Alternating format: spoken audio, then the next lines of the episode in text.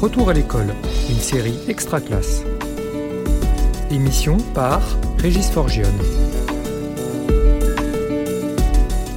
Au micro d'Extra Classe pour cet épisode, la parole est donnée à trois acteurs de terrain du monde de l'éducation.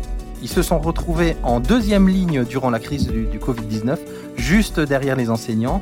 Nous recevons deux chefs d'établissement et un inspecteur de l'éducation nationale. Ce sera l'occasion d'interroger la façon dont le numérique a pu changer ou, influencer euh, le pilotage et la gouvernance des établissements et équipes pédagogiques durant cette euh, période charnière, c'est le moins qu'on puisse dire, euh, dans l'histoire de l'éducation. La nouvelle e-gouvernance, c'est la nouvelle émission d'Extra Classe. Jean-Pierre Bielman, bonjour. Vous êtes proviseur du lycée des métiers André Cusin à Caluire et Cuire. Euh, Pierre Pompier, bonjour à vous aussi. Vous êtes principal du collège Gabriel Avez de Creil, situé en REP+, dans l'Académie d'Amiens. Et Philippe Roderer, vous êtes IEN, donc inspecteur de l'éducation nationale, dans la circonscription de Saint-Gervais, Pays du Mont-Blanc, dans l'Académie de Grenoble, et également expert associé à l'IH2EF. Bonjour à tous les trois, messieurs. Bonjour. Bonjour à tous. Bonjour. Alors, une première question pour lancer l'émission. Euh, à quel degré d'acculturation au numérique était votre établissement ou, ou, ou votre circonscription avant la crise on commence peut-être par, par Monsieur Bielman. Alors, pour, le, pour le, les personnels du lycée André Cusin, euh, comment ils avaient une familiarité avec l'outil informatique, mais on avait quand même euh, parmi nos personnels des enseignants qui, euh, qui étaient en grande difficulté, euh, qui connaissaient le BABA, mais ça n'allait pas au-delà d'utilisation d'outils euh, de suite, euh, de suite informatique euh, classiques comme euh, Microsoft Word ou, quelques présentations sur LibreOffice, etc. Ça n'allait pas au-delà de ça. Et voilà la situation telle qu'elle était au départ au lycée André Cusin. Chez les élèves, la, la culturation était était aussi marquée par des problèmes de, de connexion, on va dire, et puis de, de, de, matériel, parce qu'on a énormément d'élèves ici qui, euh, qui sont un peu en rupture avec euh, l'informatique. Il faut dire les choses telles qu'elles sont. Pas d'outils informatiques à la maison. Seule connexion possible, le téléphone portable. Pas toujours avec beaucoup de données. Voilà la situation telle qu'elle était au départ. Merci. Monsieur Pompier, de votre côté? La situation au collège Gabriel Avez était plutôt confortable puisque nous travaillions euh, avec euh, des outils euh, numériques et des classes collaboratives, des espaces partagés avec l'ensemble des enseignants et des personnels. La moyenne d'âge des enseignants est assez jeune. On tourne aux alentours de 33-34 ans d'âge moyen pour les enseignants, ce qui a facilité la mise en œuvre de la mise en place des outils numériques pour la continuité pédagogique. Au niveau des élèves, nous sommes dans une situation un peu plus complexe, mais euh, nous avons été dotés par le conseil départemental de l'Oise et nous avons reçu une subvention euh, de la part du rectorat qui nous a permis d'acheter du matériel des classes mobiles et donc de préparer des élèves tout au long de l'année à l'utilisation des usages numériques. Donc, euh, à ce niveau-là, c'était plutôt confortable pour mettre en place une continuité pédagogique tout au long euh, de ces mois de confinement. De votre côté, en circonscription, Monsieur Roderer? En circonscription, euh, au pays du Mont Blanc comme ailleurs, hein, je crois qu'il y a une grande hétérogénéité des, des cultures numériques professionnelles. Hein. Ça va de, des enseignants qui sont très présents sur les réseaux sociaux, qui ont l'usage d'outils collaboratifs en équipe avec leurs élèves, à des collègues qui ne maîtrisent pas du tout les, les, BABA du numérique et de l'informatique. Alors, après, au niveau équipement, on est plutôt bien doté dans la circonscription. L'enquête éthique qui est menée chaque année montre que on est plutôt en avance par rapport à la moyenne nationale. On est sur un territoire plutôt favorisé avec des collectivités territoriales qui investissent régulièrement et de, depuis longtemps. Euh, mais finalement, ce qu'on observe dans les classes, c'est un bon équipement en tableau numérique interactif, en vidéoprojecteur interactif, un bon équipement en, outils individuels. Euh, mais, mais, tout ça euh, n'est pas la garantie qu'en période de confinement, eh bien, on va pouvoir mettre en place une continuité pédagogique. On, avance lentement dans le premier degré sur la question des ENT. Euh, on a encore du chemin par rapport au second degré avec des conseils généraux, des conseils euh, régionaux qui, ont investi depuis longtemps. Dans le premier degré, euh, les communes s'y mettent, mais, euh, ça avance, on va dire, progressivement. Donc, on, a démarré le confinement face à une très grande hétérogénéité à la fois des cultures et des, et des pratiques qui les ont accompagnés.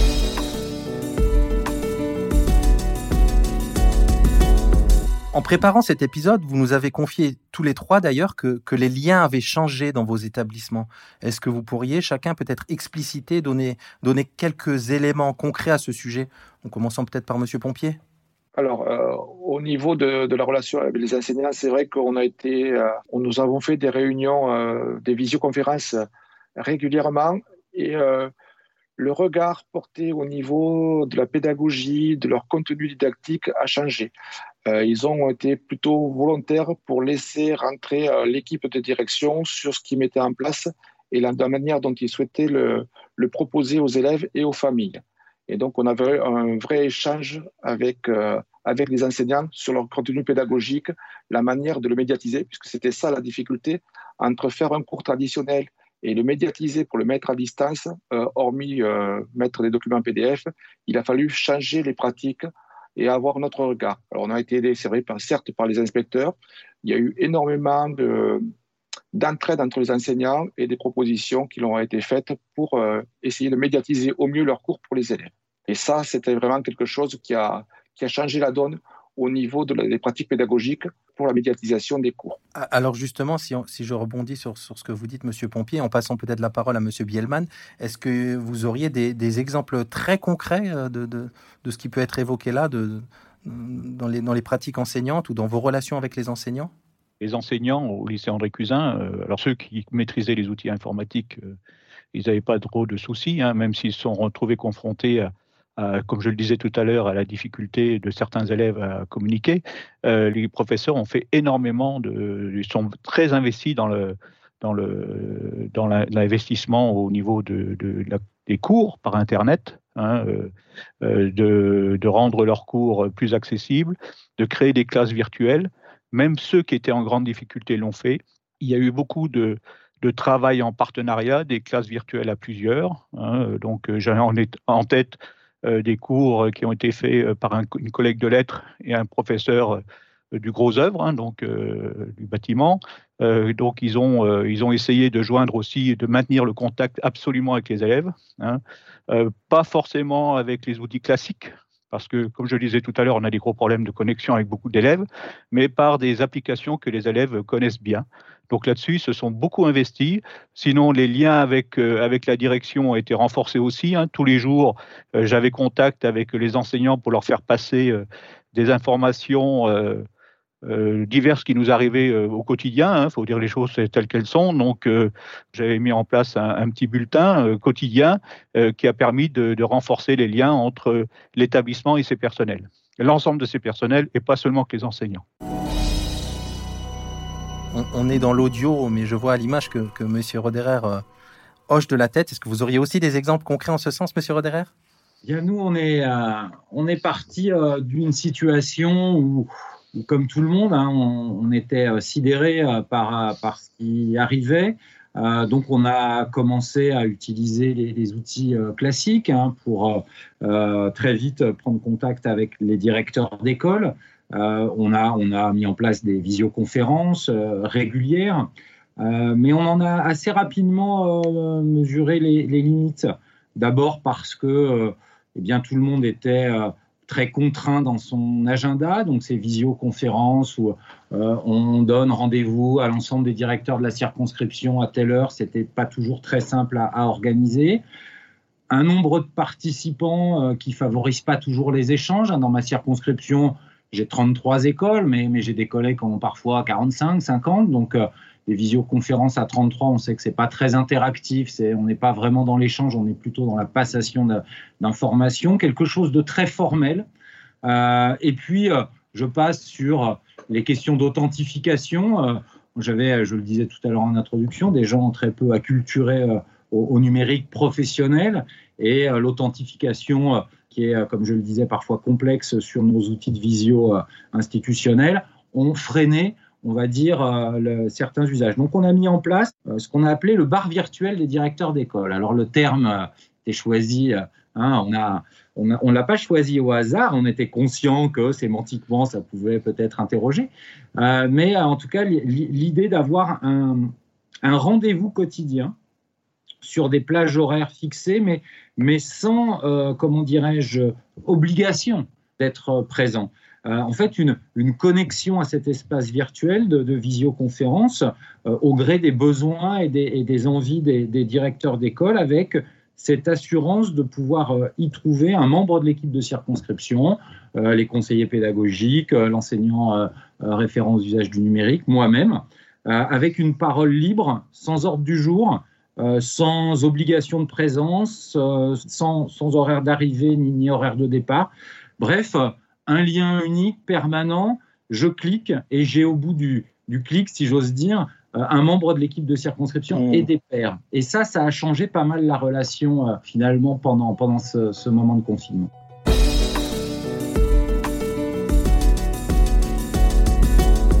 Quand, on entend ça, on, entend en creux l'horizontalité, et vous avez évoqué le, mot de confiance.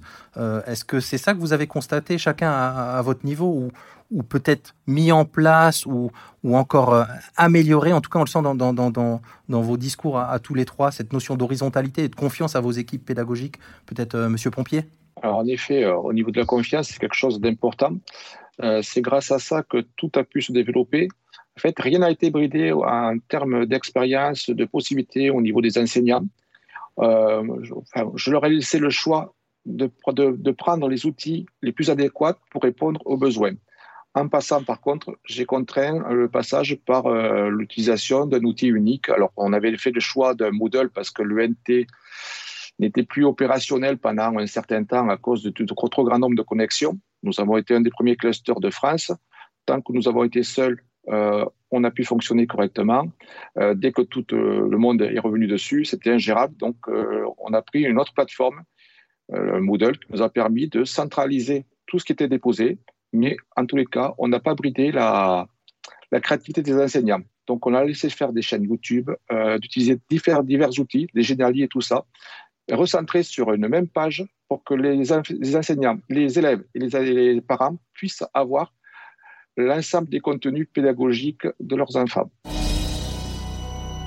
Et grâce à ça, on a pu tenir à la fois la charge de travail, suivre les élèves, avoir un état de connexion et les rappeler aux besoins. Et c'est ce qui nous a permis euh, d'avoir euh, une continuité pédagogique plutôt de qualité. Voilà, je suis plutôt fier de ce qu'ils ont fait. Monsieur Bellman, je vois que vous vouliez prendre la parole et, renchérir à ce sujet. Oui, c'est la même chose. Hein. Donc nous, au départ, on a utilisé principalement euh, la plateforme Pronote, hein, parce que c'est celle qui était la plus facilement accessible à tout le monde.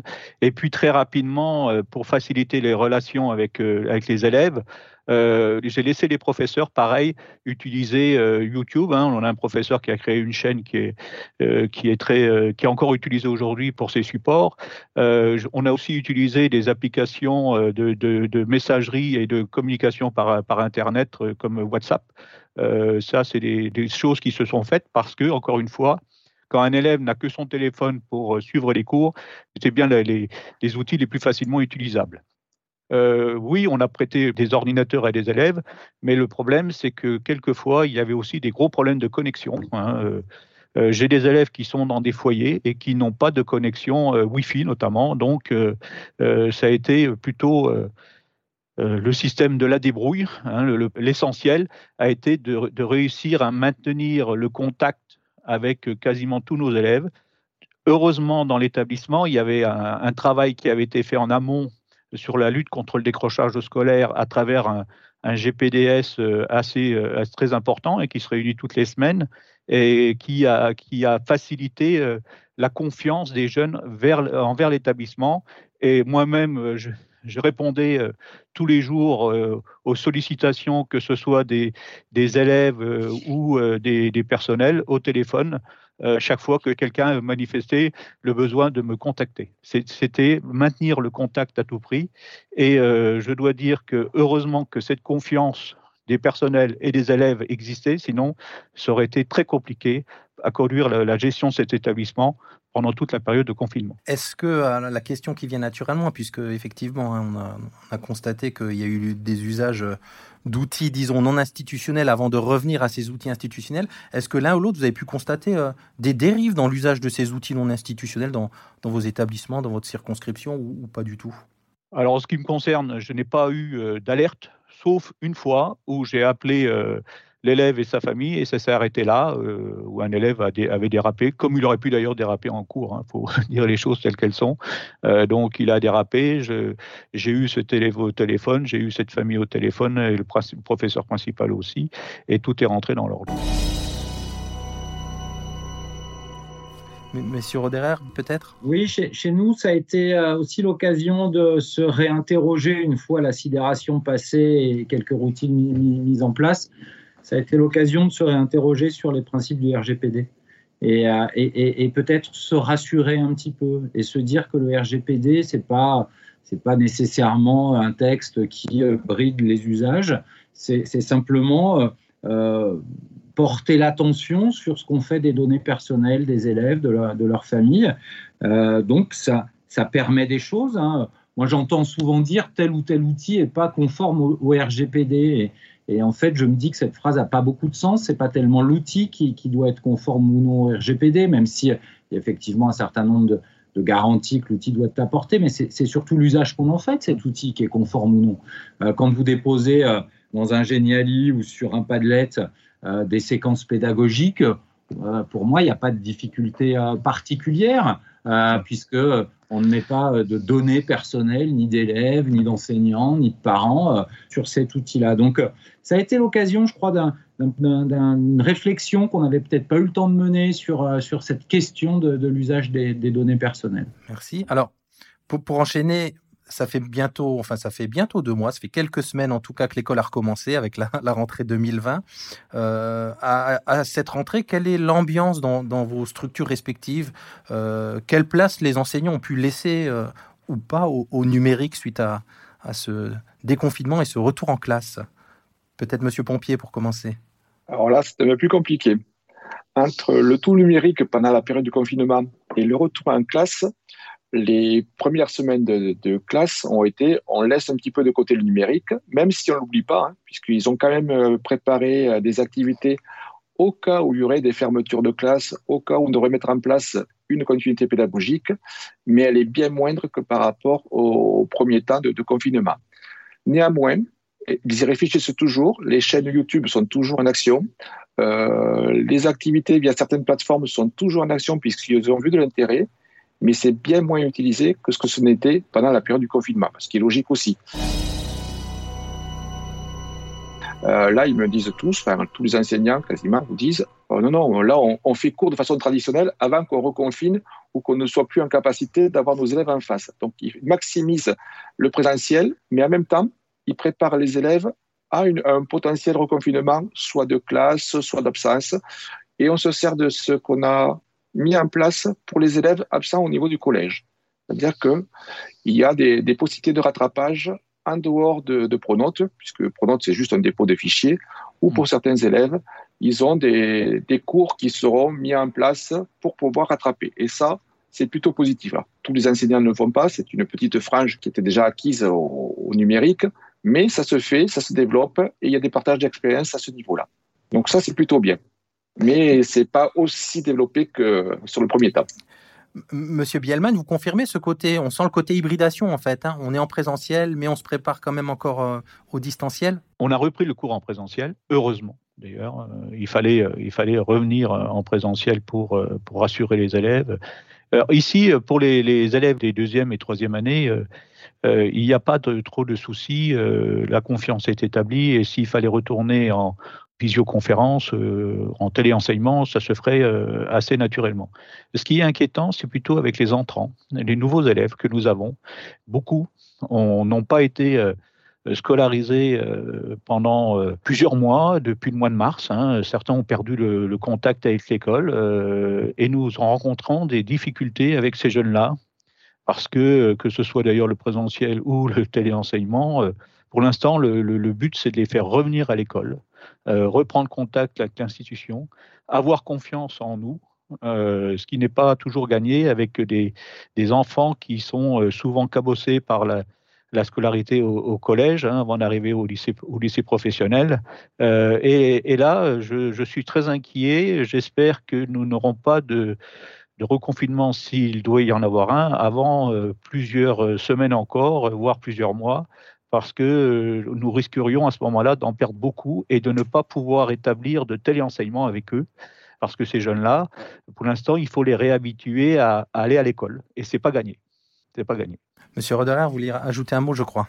Oui, ça, en fait, euh, cette période, euh, ça a été quand même un accélérateur assez formidable hein, des usages numériques. Quand on fait de la formation aux usages du numérique depuis plus de dix ans, c'est mon cas, on se dit que finalement, sur cette période, on a avancé sans doute beaucoup plus vite que qu'en plusieurs années ces dernières années.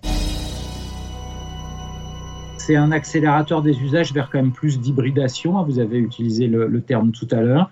Je crois que le, numérique, c'était, en tout cas dans le premier degré, euh, plutôt euh, l'outil du maître, un outil pour faire la classe, pour, euh, pour ouvrir la, classe sur le monde. c'est désormais un outil d'échange avec les élèves, en tout cas, ça, ça le devient. on voit des enseignants qui sans doute n'osaient pas et qui osent un peu plus parce qu'ils se sont rendus compte que on pouvait apprendre en faisant, hein, ce que les anglo-saxons appellent le learning by doing. Euh, on peut apprendre en faisant et on peut euh, progresser euh, ensemble. Puis, vous posiez la question de l'ambiance en ce, début d'année. c'est une ambiance où effectivement on capitalise sur des pratiques. Il y a, des choses qui s'installent de manière plus durable sur les, pratiques numériques. Et puis il y a, aussi beaucoup d'anticipation. On est dans cette phase d'anticipation, c'est-à-dire se dire on, risque quand même d'avoir un, hiver un peu chaotique. Euh, et, on voit la demande d'ouverture d'ENT qui qui a complètement explosé et une prise de conscience à la fois de la communauté éducative, c'est-à-dire à la fois des enseignants, des directeurs d'école, mais aussi des collectivités territoriales, que peut-être euh, on n'est pas suffisamment bien outillé pour pouvoir euh, mettre en œuvre une continuité pédagogique si, si reconfinement il devait y avoir.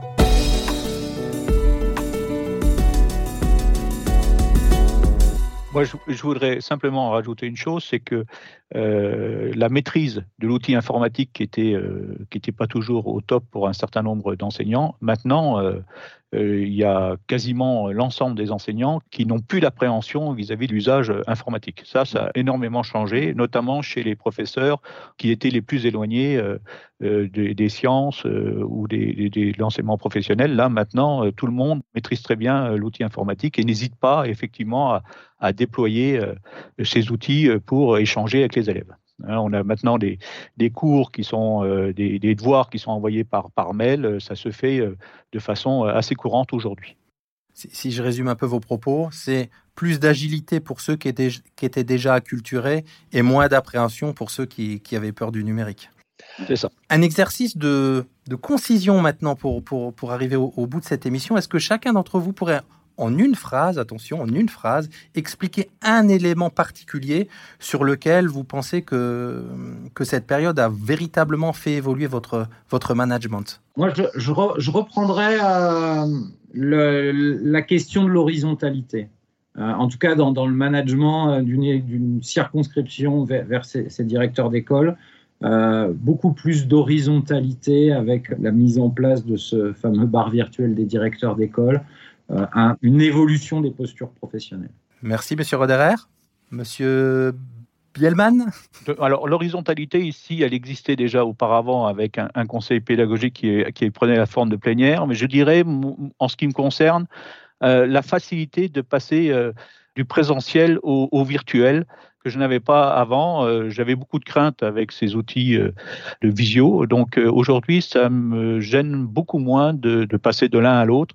Et donc, en fonction des nécessités, je m'adapte et ça me permet de garder le lien avec avec mes équipes, quoi qu'il puisse arriver, même si j'ai toujours envie de que tout se fasse en présentiel, notamment les, comment les réunions avec les uns et les autres. Mais bon, quelquefois, c'est pas possible compte tenu de la situation. Monsieur Pompier? Alors, ouais. C'est pas facile de passer après vous deux. Donc, euh, moi, je dirais plutôt une confiance euh, envers les équipes mutuelle, une confiance mutuelle, et surtout une expérimentation, permettre l'expérimentation pour aller encore plus loin, pour faciliter les échanges, pour permettre découvrir des champs que nous n'avions pas explorés jusqu'à présent. Et ça, c'est ce qui ça a vraiment permis. Euh, laisser la créativité aux enseignants, leur faire confiance. Je suis encore plus loin. On avait déjà un conseil pédagogique qui était plutôt en plénière où ça se passait bien, mais là, ils arrivent avec des, des propositions qu'ils n'osaient pas faire avant. Et je crois que c'est ce qui a vraiment changé. Là. Confiance, horizontalité, c'est sur ces mots qu'on va conclure. On ne peut mieux euh, cet épisode. Messieurs Bielman, Pompier, Roder, merci à chacun de vous trois euh, pour ces échanges qui, nous l'espérons, éclaireront et inspireront aussi vos pères et les auditeurs de, cet épisode. Euh, merci d'ailleurs à à ceux qui nous écoutent. Euh, C'était la nouvelle e-gouvernance, un épisode d'Extra Classe. Retrouvez tous les autres épisodes de la série sur l'espace Extra Classe de réseaucanopé.fr et sur les réseaux sociaux. Production Réseau Canopé 2020.